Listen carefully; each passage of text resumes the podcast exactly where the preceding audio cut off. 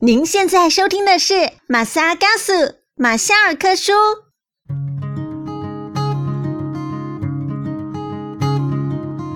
马夏嘎苏，你好吗？你今天去了哪里？又做了什么呢？是否还交了些新朋友呢？岛屿的阳光适合阅读。马昆蒂夫想跟您做个朋友，并分享我今天读到的一些心得。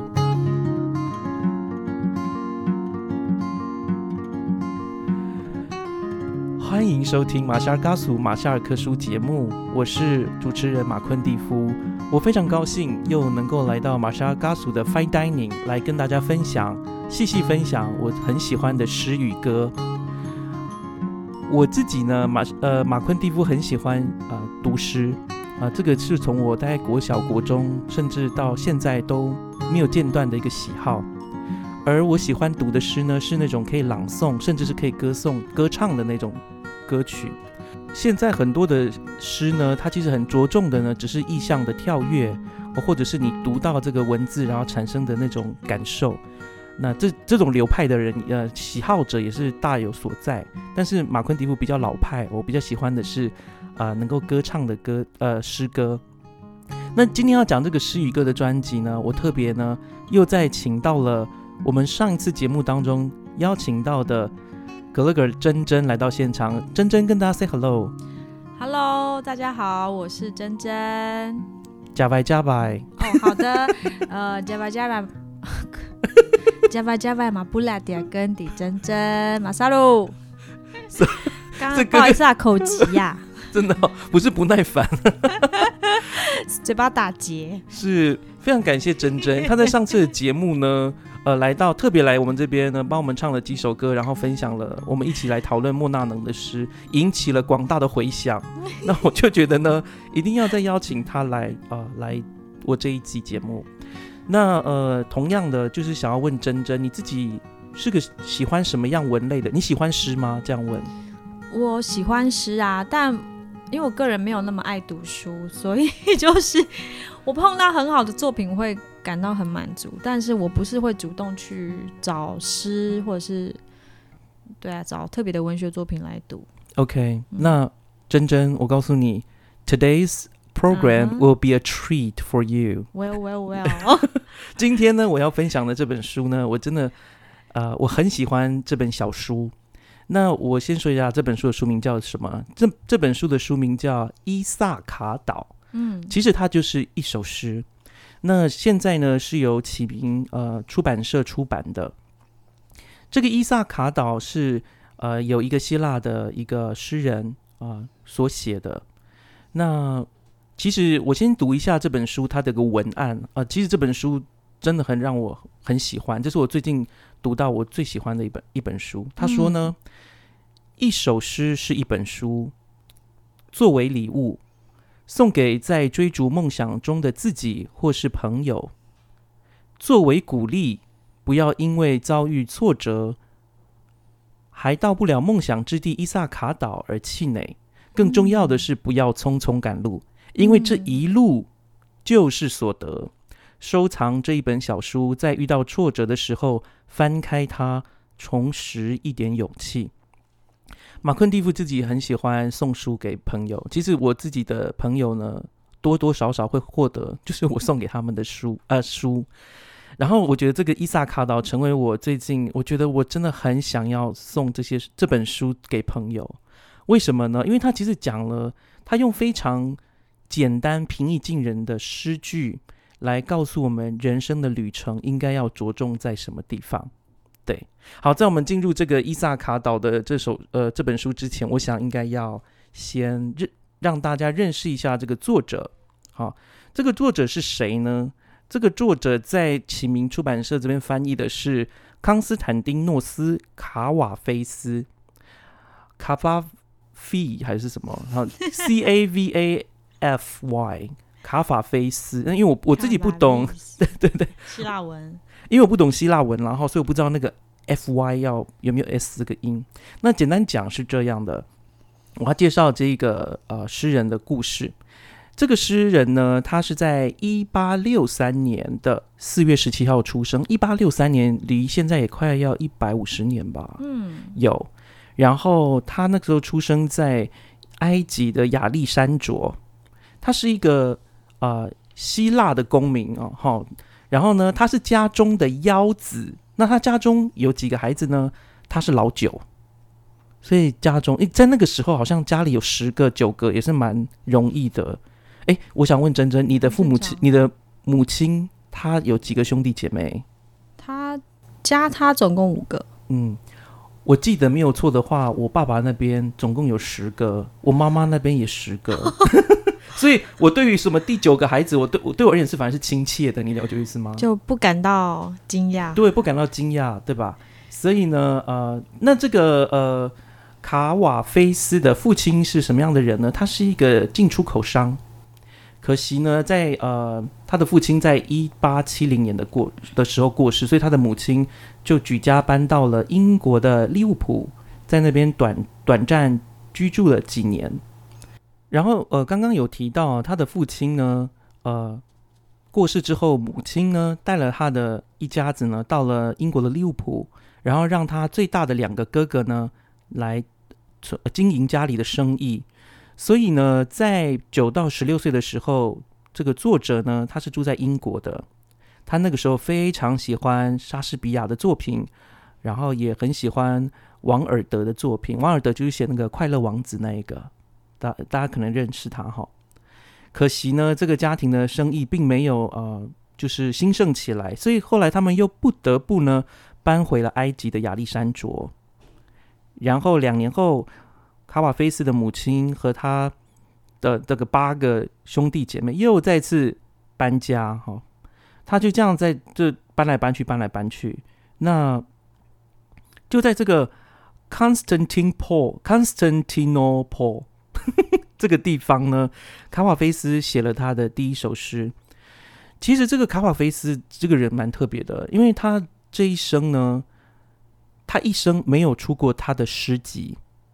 他的诗在他很晚年的时候开始累积一些文明啊，也就是大家开始因为他的作品认识他，可是没有他没有自己出一本诗集，而他的诗怎么样让大家知道呢？他自己其实在很晚年的时候有把他的诗印出来，像是印一个小册子那样，然后印给他的家人朋友来看。我觉得这个个性很适合我，就是很像我，你知道吗？我觉得。为什么我会说这种个性像我呢？因为其实现在的人哦，如果大家去呃书店看，你会看到很多诗人，可能你不认得。然后你看到他的诗呢，说真的，你好像觉得这些诗只是写给诗人看的，你自己好像很难有共鸣。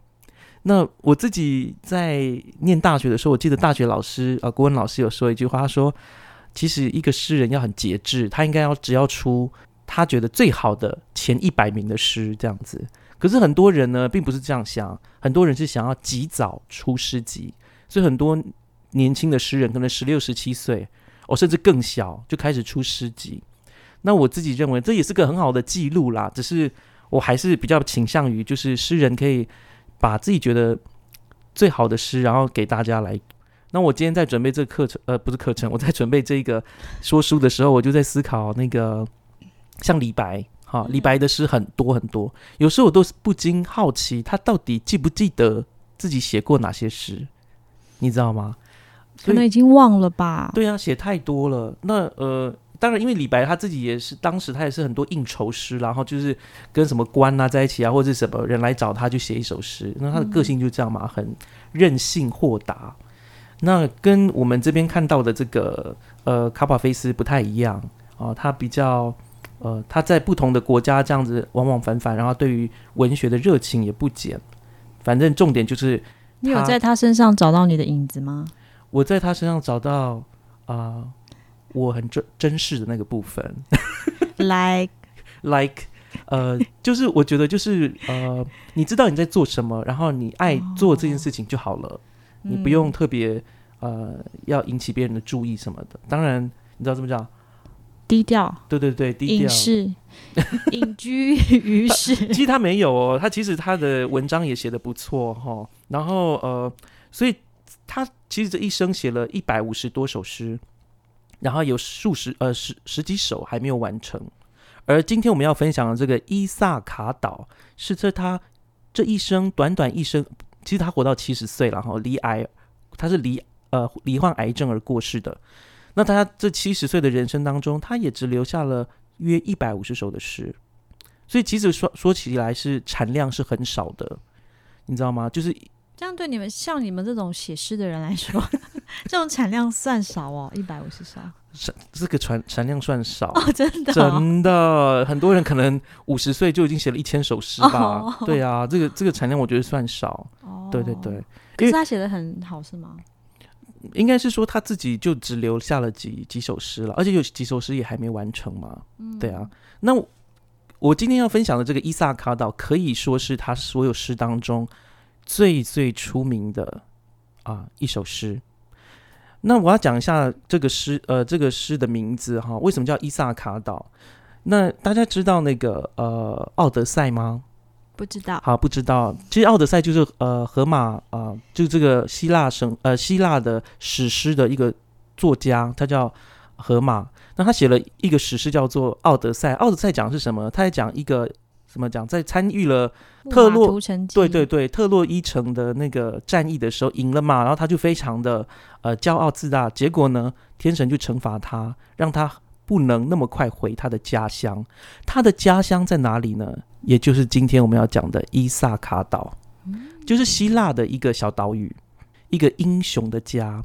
那我在这边要也要也想去补充哦，在以前的文学里面啊，旅游旅游的终点是哪里？其实是回家。像史诗这个，对不对？嗯，他就是他的 旅游的重点是他的家，他想回家。可现在不一样，现在的旅游的文学的重点是我要去，我要踩点，我要完美照，对对对。那因为那个，哎，我记得你有出过国吗？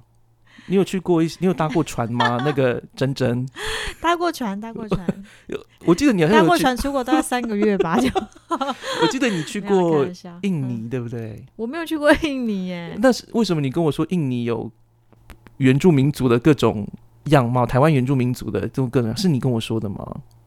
是你跟我说的吧？哦，我没有去过印尼。你是说菲律宾有各种原住民族的样貌？哦，对，但是我是看印尼的那个啦纪录片，我就觉得哦哦天哪，他们所有人的样貌就完全就是因为你大家知道台湾原住民啊，十六族里面其实样貌还是有一些类型的，有高有矮，有胖有瘦，有黑有白，对，有牙齿很大牙齿很小的之类的。就是长相面相还是会有一些可以稍微看得出来。是是，所以你问我的这个重点是呃，没有，我只旅行的终点是回家旅行，对旅行，哦我们现在讲旅行。那对于这个呃，我们我们先讲刚刚荷马史诗当中这个呃奥德修斯，他的旅行的终点就是他的家伊萨卡岛。嗯，而他在这回家的这个十几年当中呢，他其实遭遇了很多的呃惊险啊、神话里面的生物也跑出来了，然后等等的。大家有有兴趣的话，可以自己去看一下那个《奥德奥德赛》这本书。那呃，我这边刚刚又看到了哈，这个卡瓦菲斯他非常特别，是因为他的第一份工作呢，他的我们讲一下他的生涯，他的第一份工作是记者，接着呢，他又在英国管理的啊，因为他不是回到埃及，他在英国管理的埃及公共工程部门担任了三十年的公务员。哇哦，三十年呢，好酷退休哦。了，应该也要退休，对不对？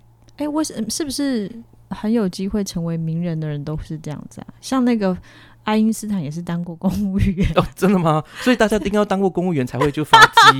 这个是一个原住民部，也就是原住民部落的爸爸妈妈会说：“啊，你也要去当公务员。”就好像公务员是很就公务员是个好职缺啦，也是一个好职缺。是是是人在宫门好修行。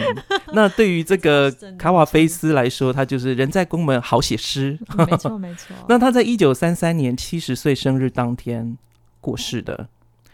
我这个也，我觉得这也是一个很奇妙的巧合，你知道吗？很多人哦、也不是很多人，就有些名人他们是在他们自己的生日过世，例如马克吐温哦，也是，他那个时候他在哈雷彗星出来的时候出生嘛，结果哈雷彗星再来的时候他就过世了。哎，太巧了吧！超级巧。所以我的意思就是说，诶名人嘛，他们就会有一些奇，其实奇异的事情，特别是这些文学家。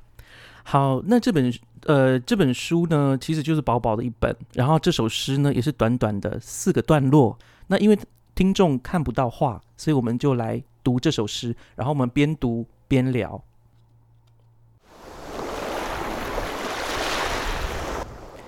当你航向伊萨卡岛，愿你的旅途悠长，充满冒险，充满探索。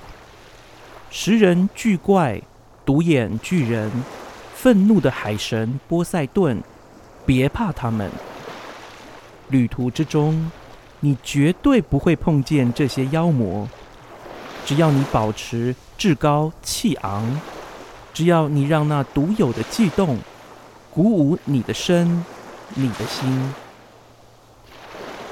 食人巨怪、独眼巨人、狂野的海神波塞顿，你不会碰见他们，除非你在心中带着他们上路，除非你在心中把他们摆在眼前。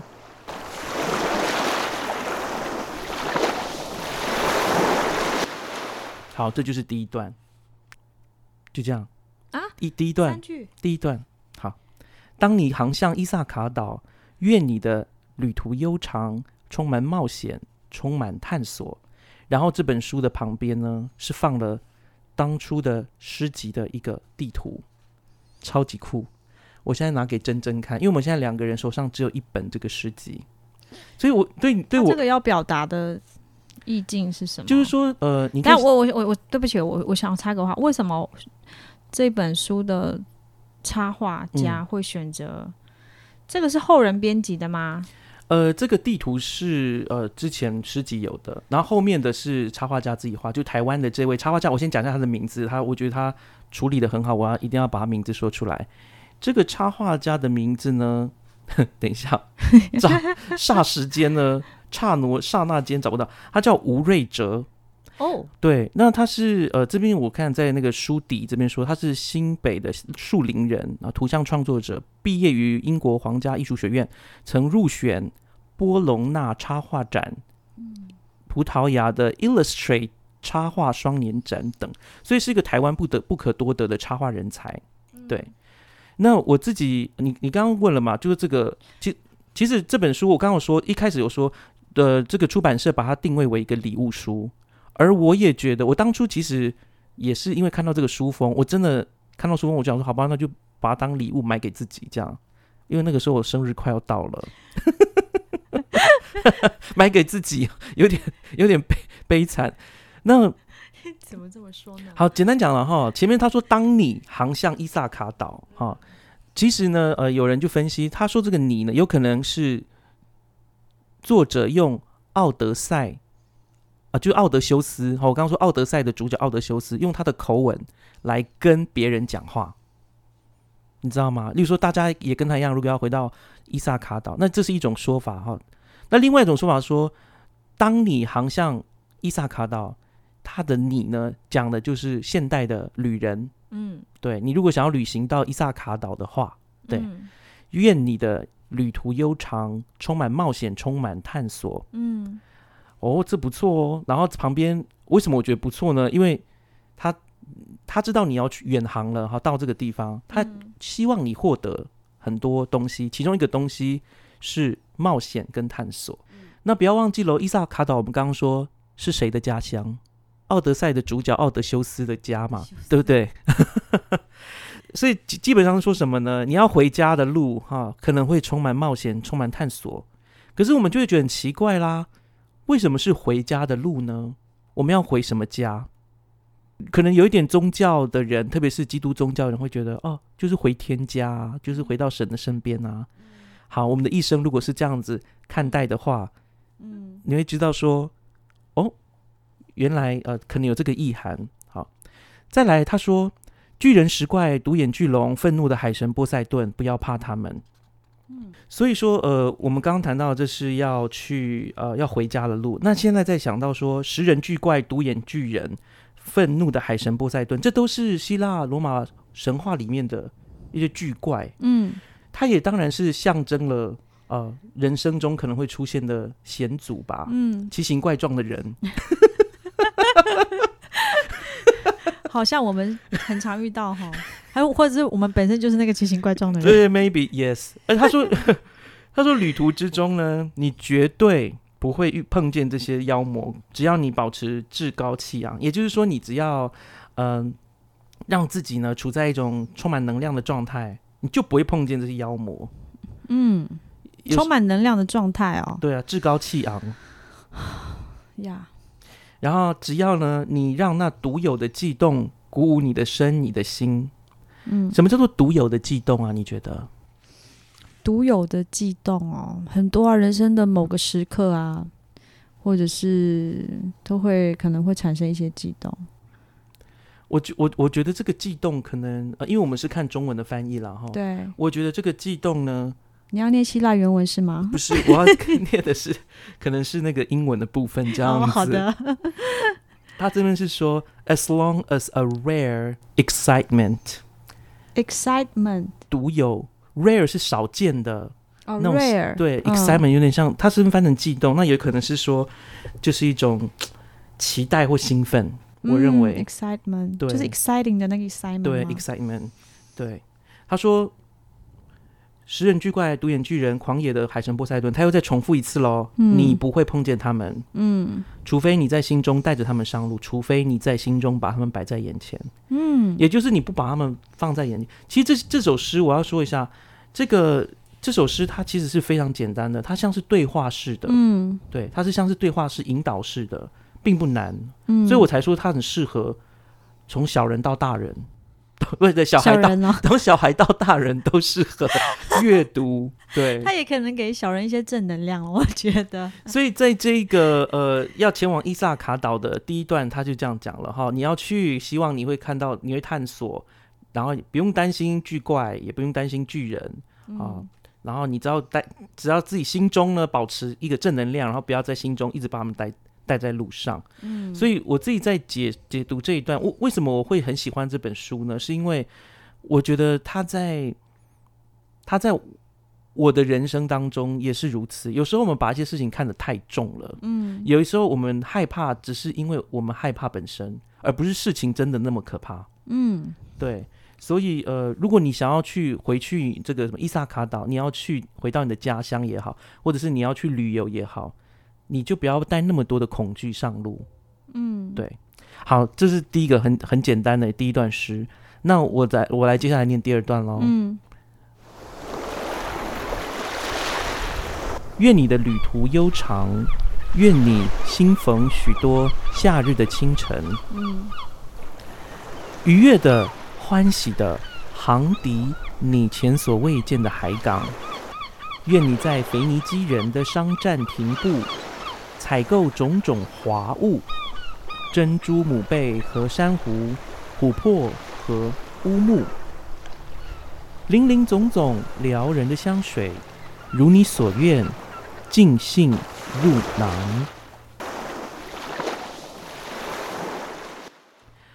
这里呢，这个中文翻的后面翻的有点比较困难一点，就听不太懂哈，因为它呃用了比较凝练的字句，然后大家先解释一下。那第二段他就说呢，他又在愿了哈，愿就是他就是在给祝福了。嗯第一段愿的是什么？愿你的旅途悠长哦，嗯不是说你的旅途很短，他希望你的旅途长一点啊，嗯喜欢冒充满冒险，充满探索。那现在他第二段要祝我们什么呢？好，祝旅人什么呢？他说愿你的旅途悠长。再说一次，愿你的旅途悠长。对，愿你新逢许多夏日的清晨。我想问珍珍，你觉得这边讲的夏日清晨可能是什么意思？我觉得是一种明亮的，然后很有希望的感觉。我最近在一个文学作品里面提到，呃，他这个文学作品提到说，夏日，他说我的心像夏日的清晨一样，平静。像夏日的清晨一样平静。，对，right。我突然想到，我真的我在山上就是这样。我夏天的早上其实是会一种，你你夏天的早上如果起来很清晨的话，你会觉得空气中湿湿冷冷的。如果你在山上，嗯对，然后其实是很平静的感觉。然后鸟呢要叫不叫的一两声，嗯对，但虫还没有开始叫，因为虫就到那个太阳很大的时候开始汪汪汪开在叫。可是清晨的时候其实是一种安静的感觉。嗯，你能够同意吗？来自于 大武山下的民族，我同意。可是我不知道哎、有那么平静哦？我我自己个人觉得有，哦，对，我是觉得很有有希望了，就给我的嗯感觉、哇，就是一天就是一天的起始，会让人感觉很有希望。夏日的清晨嘛，对，而且夏日是怎样？是温暖就，早啦。有些是温暖的。另外一个部分是因为它是温暖的。哦，我们大家注意哦，他是希腊人，然后他讲的可能就是希腊、埃及那附近的气候。可是夏日清晨基本上啦，就是温暖的，不是嗯冷的，嗯光明的，不是灰暗的。呀呀，所以希望你能够心逢，心就是快乐的意思啊，快乐的，呃，与许多的夏日清晨相逢，好，愉悦的、欢喜的，航抵你前所未见的海港。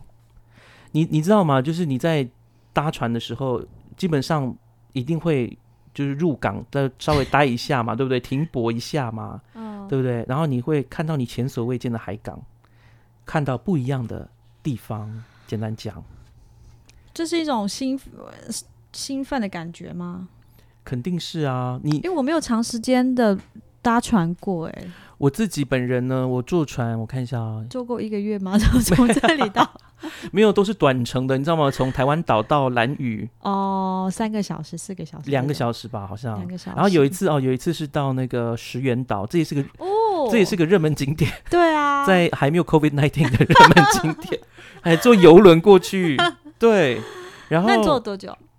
那时候做石原石原岛就一个晚上。那给你怎么样的感觉？当你抵达，就是远远的就看着那，我我其实很兴奋，因为我不知道就是岛上的人说什么语言，因为石原岛就日本嘛。嗯可是说实在，你到那个岛的时候，你会觉得，哎，看起来也蛮像一些台湾可能会看到的海岛。哦，对，可是你一上岸，然后看到他们吃的东西不一样，说着不一样的话的时候，你就觉得，哎，我真的在不一样的地。方了，对，啊，好想要再旅游啊！航迪你前所未见的海岛、海港。嗯，嗯然后他这边也说了，他说呢，愿你哦，又再来给你更多的祝福，嗯愿你在腓尼基人的商战停步采购种种的华物，然后珍珠母贝、珊瑚、琥珀和乌木。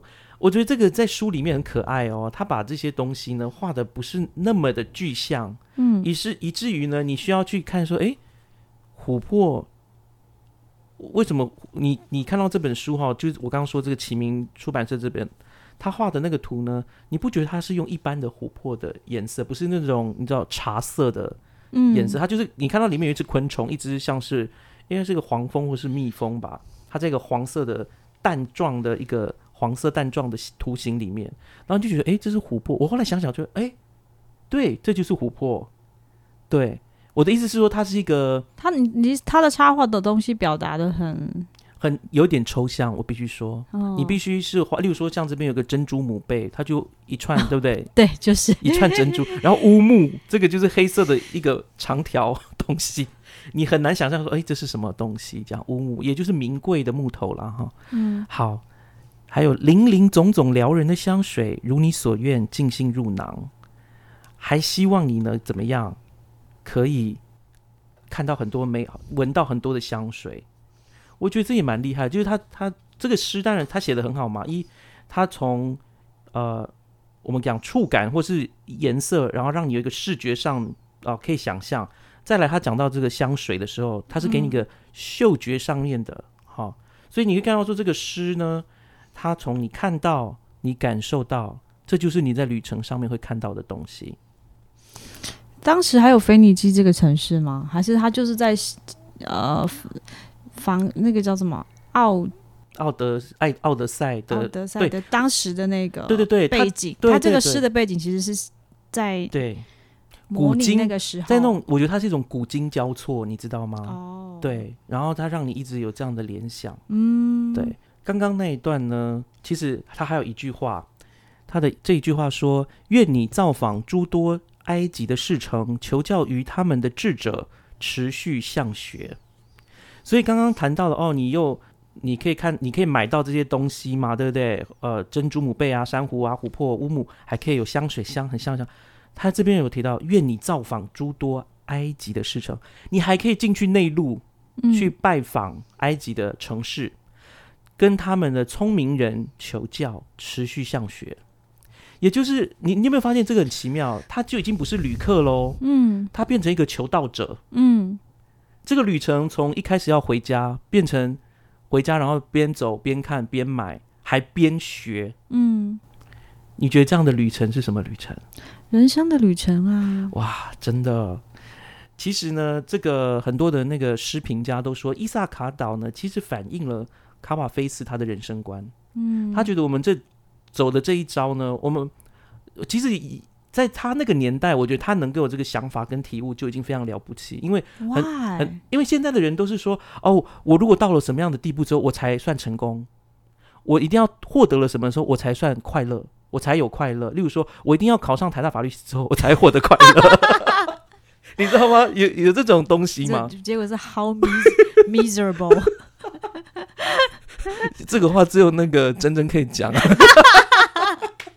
呃，然好，我们继续。对对对，或者说我要考上台大医科我才会快乐，或者是我一定要娶到最漂亮的太太我才是快乐，我一定要娶到有六块肌的先呃嫁嫁给六块肌的先生，或者娶到六块肌的先生，我才是快乐，你知道吗？我的孩子一定要什么全班第一名我才会快乐。可是这是现代人，他他这，我觉得他已经是比较近代的人，所以我觉得他能够有写出这种感悟，我也觉得是蛮厉害的。可是，可是那个年代的人不都是这样吗？他们其实相对单纯啊，相较于这个现在这样的环境啊，我们越来越多对自己内自省的一个的时间或者是环境，是，呃，完全不想理我没有。没有没有没有，你你刚刚在说这件事情的时候，我再看一下我手上的资料，他他是说呢，是是呃，伊萨卡岛这首诗的第一句话，哈，大概是写就于一八九四年，也就是呢，哦，我那很近代啦，不过就一百年前嘛。对，但是你要注意看哦，这个我们的诗人是一八六三年出生，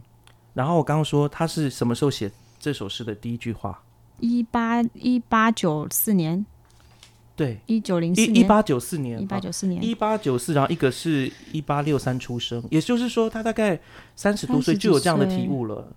他不是一个年纪很大之后才有这样的体悟，你了解我的意思吗？嗯所以他在年轻的时候就发现，哎，会不会其实我们有些目标是一个很荒谬的，就是你以为到了才算做，就才算做到，你的人生一定要到某个地方才算真的有活过。嗯，其实并不是的，旅程有时甚至比你的终点更重要。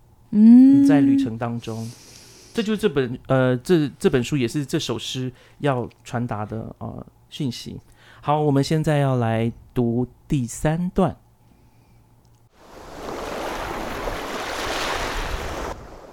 请你时时惦念伊萨卡岛，你注定终会抵达，但切勿匆匆赶路。旅程最好持续多年。当你航抵岛上的时候，你已你已上了年岁，沿途所得已使你丰足，无需寄望伊萨卡岛令你致富。伊萨卡岛赐予你奇妙的旅程，若是没有它，你绝对不会起航。好，我们就念到这里。嗯，所以他在讲什么？刚刚你听到了，你要请你时时惦记、惦念伊萨卡岛，你注定终会抵达。他讲的就是那个，你你会人生就是这样，人生我我之前在另外一集节目有说，我觉得神哈，或者是这个老天给我们最公平的事情，就是我们都会死，嗯没有人不死嘛。我们终会都会抵达伊萨卡岛，我们的家乡。假若以我们刚刚说用宗教的情怀来看这首诗，嗯我们是会回到那里的。嗯对，但是我们也不要匆匆赶路，就像吃饭的时候，好好的品尝，不要囫囵吞枣，不要没有咀嚼。而旅，他说旅你的旅程最好持续多年。我我一直在想，为什么他刚刚一直讲说，我希望你的旅程悠长，然后旅程最好持续多。很多人都，其实我觉得现代的人啊，都说，哎呀，我只想要活到四十五五后五十岁，就身体不好之后就不想活了，就是多么荒谬的想法。对我而言啦，因为我觉得说，其实时间是一个，我觉得是一个礼物，你知道吗？你活得越久，你感受的就越多，嗯而你所累积的智慧，可以怎么讲呢？造福你身边更多的人。对，当然现在人会觉得说啊，我就不要活那么老啊什么的。其实多少我觉得有一点点是怎么讲呢？不想受苦，你知道吗？就是比较享乐主义的人生观。我认为，可是我觉得越享乐主义的人会越想要活久一点呢。真的吗？享乐主义，你一说本来说我只想活到五十岁，结果五十岁的时候马上就变成另外一种人，就是我想要活到一百岁。不是不是，就是，嗯，我也不知道怎么说。好，你继续。然后，总之啦，你航岛航抵岛上的时候，你已经上了年岁，沿途所得已使你丰足，所以你无需寄望伊萨卡岛使你致富。我觉得这里也是一个有趣的地方。你要去那个岛，不是因为那个岛让你有钱，而是你旅途上对，你得到的已经让你富足了。你看看前面你讲了嘛，你又去买琥珀啦，又买乌木，诶，什么东西？珊瑚、珍珠母贝，你又买了香水，你还去学，哈、跟埃及的智者学习。说真的，这难道还不够吗？嗯，对你为什么一还在想着说到了那个岛上之后，我要变才变得富有？没有，你其实一路上都很富有。嗯，对，如果你认真的话，好，不要没有错过的话，好，这是一个很好的一个，我觉得是一个人生观啦。好，而且他这边有说，伊萨卡岛赐予你奇妙的旅程，若是没有它，你绝对不会起航。真真不要再对那个麦克风呼气。Sorry，所以他说太，专心在听你。对，在思沉思，对不对？对这本小书，我告诉你，我当时看花了三个小时，我没有开玩笑，我像解谜一样这边一直看，看东看西，不只是看这个诗句哦，我也看他的那个插图插画。嗯呃，我等一下再讲一下插画，因为这个事已经快讲完了。那我要讲啊、反正他这边说了嘛，这个岛如今再也没有什么给你。然后我先要讲他最后一段。嗯，你若察觉这个岛如此穷苦，伊萨卡岛可不是有意欺瞒。既然你聪明睿智，见多识广，你也将会明了这一个个伊萨卡岛的意涵。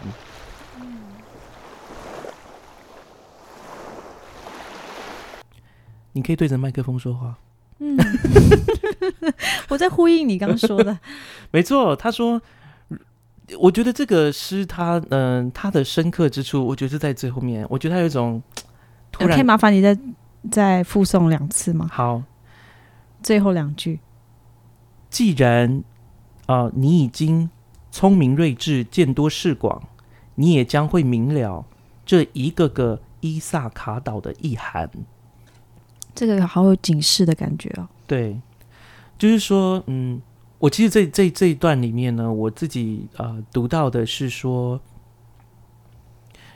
有时候你真的到了你那个境界，例如说好了，你真的变亿万富翁，可是你的快乐却没有你想象中那么的多，嗯。或者是你达到了某个目，我如果说其他的人生目标好了哈，嗯。财务独立，现在人财务独立嘛，或者说我刚刚讲的啊、男生都会想说买车买房，啊，女生可能就是呃孩子什么，我不知道啦，搞不好有些女生是自己也想买车买房，所以 anyway，反正不管我们的目标是什么，反正你可能觉得啊耶，我买到了，我买到了什么最厉害的名车了，然后你发现哎，好像那个快乐就是一阵子，你就想要再买另外的车，嗯，你就会发现，其实你透过每一种消费当中，你所得到的快乐，其实没有那么久长，它是其实蛮短暂的。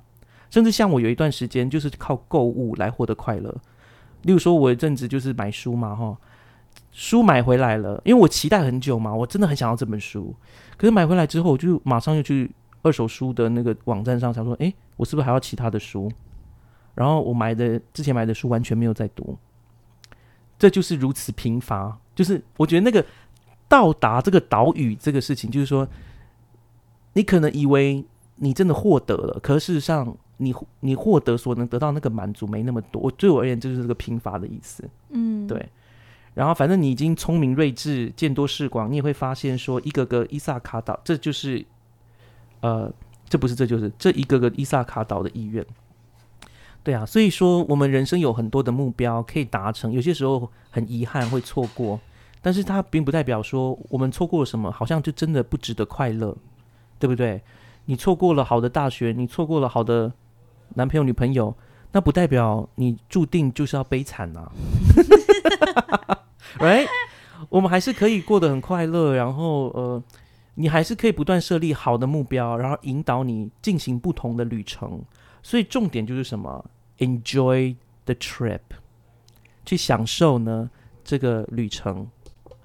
好，那珍珍，呃，不好意思，把刚刚把你放在旁边，然后我就是陶醉在自己 诗歌当中，呃，意象当中这样子。你你你你刚刚听到呃这些部分的时候，你现在有什么样的感觉？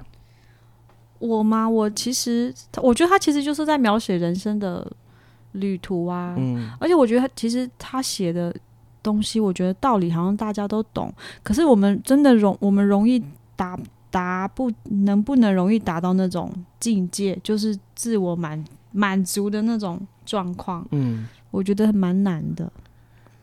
嗯。人生就是酸甜苦辣，所以他可能要我们享受这一些这样的一个过程，这个嗯。trip。所以他说我们会在途中累积很多，可是累积很多财富嘛，嗯。我们不是到达了目的地才累积累积那些东西。可是我说累积这累积这样的过程，其实不像他诗中写的这么的。我觉得他一方面也是安慰跟激励人呐、我觉得嗯这个诗给我的感觉，是你刚刚嗯、呃我每次在节目当中常常会讲，就是我经常追逐的一个目标 什么？就是减重，他就是我的伊萨卡岛，你知道吗？其实我我曾经有一度呢，成功的就是减到了目标的体重，可是我复胖的很快。可是你享受这个过程吗？当然，呃，必须说不会，我没有办法享受什么都就是东西，因为我自己喜欢吃甜食，喜欢吃蛋糕，也很喜欢吃，就爱吃嘛，什么都爱吃啊，所以，所以你说他会 enjoy 吗？其实是啦，就看到自己一天一天变健康，简单讲是这样。哦，是是是，对，结果后来复胖了，所以我也是蛮 enjoy 这个，只是那种 enjoy 是我就觉得，哎、完了，我离伊萨卡岛越来越远了，我是在退步这样子。所以他写的目的就是，他不是要把他不是要叫你把那个伊萨达岛伊萨卡岛作为目标，而是是这个旅这个过程才是你的 真的。你获得的东西。可是这样子往往反反哈，有时候真的会觉得是一个突然，突然知道吗？就是徒劳无功的突然，对，不是突然哈，是突然。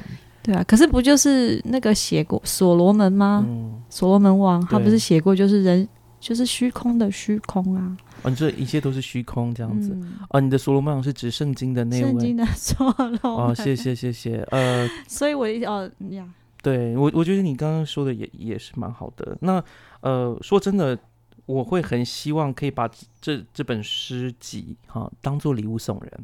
那你你因为要送我吗？我真的很想送你耶！我要跟书商要一本新的送你，太过分真的，我要送。我还你要送你手上这本给我，可是它被我折成这个样子了。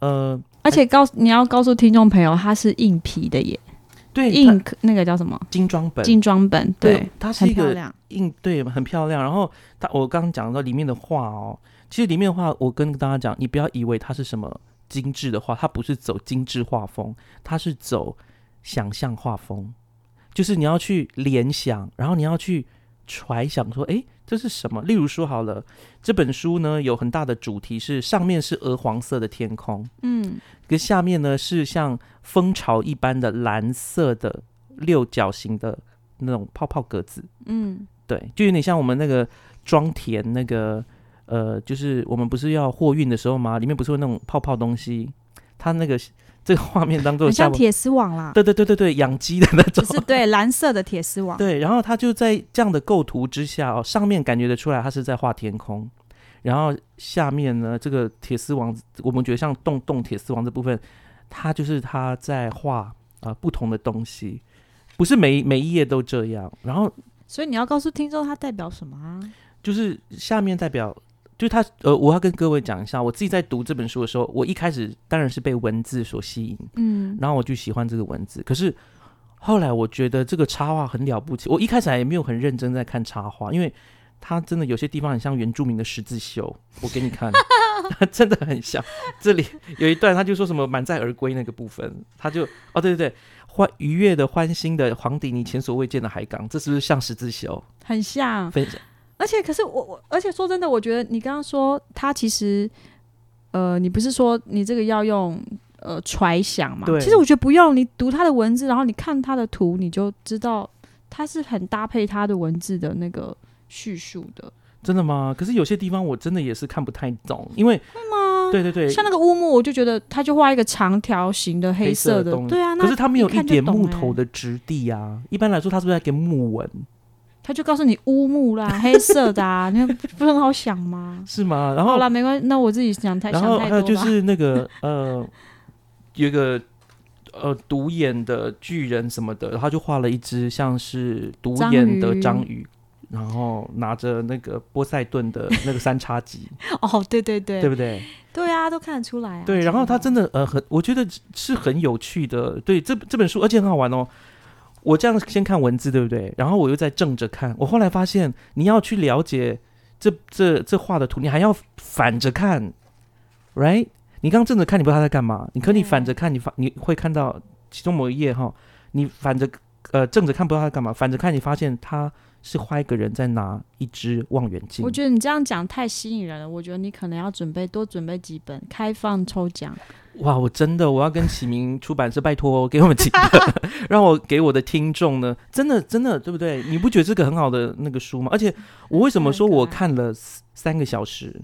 就是我当我把这个从头到尾正着看、反着看，从后看到我前面，前面看到后面，我后来发现一件事情，我好喜欢他从头从前面看到后面的部分，就是按着他的页码读下去。嗯，你真的会感觉你顺着这个地图，然后走了一趟往伊萨卡岛之旅，对，而且最后还画了一堆小岛，像小馒头一样绿色小岛。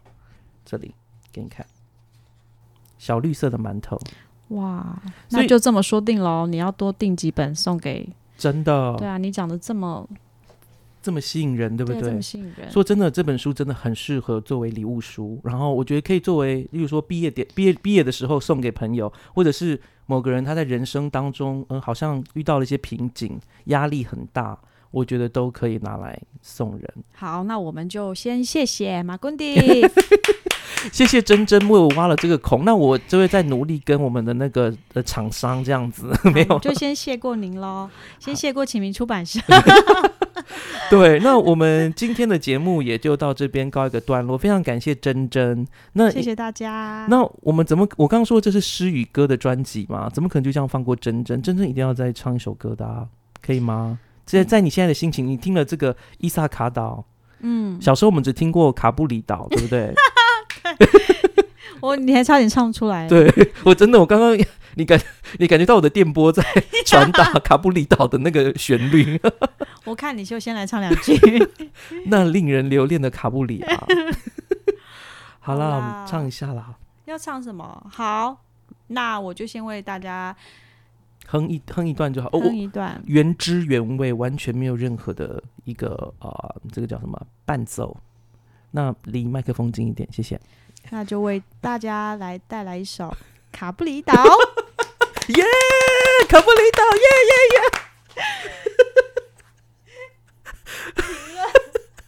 耶！好，谢谢大家，我们下次再见，拜拜。彩蛋时间。那令人留恋的卡布里亚，嘿，那令人陶醉的景色多美！放眼望去，到处是一片碧绿，我始终也未能忘怀你。我俩曾在泉水旁边，快乐歌唱并游戏，蔷薇花在山脚睁眼，听那杜鹃枝头乱啼。过去的事像云烟，已无踪迹。我不知道如今你在哪里。我即使能再回到卡布里亚，再回到卡布里来看你。嘿，耶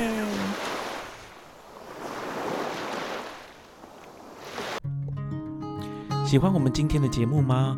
欢迎各位听友能够到 Spotify、Apple Podcast、Google Podcast 或 Sound On 聆听我们的节目《马夏尔克书》，并且在 Apple Podcast 上给我们五颗星的评价。当然，如果各位还有其他的意见或者是很好的想法，也欢迎到我们脸书的粉砖以及 Instagram 上面的粉砖留言给我们，我们很期待获得各位的反应跟回响哦。我们就下次再见喽，拜拜。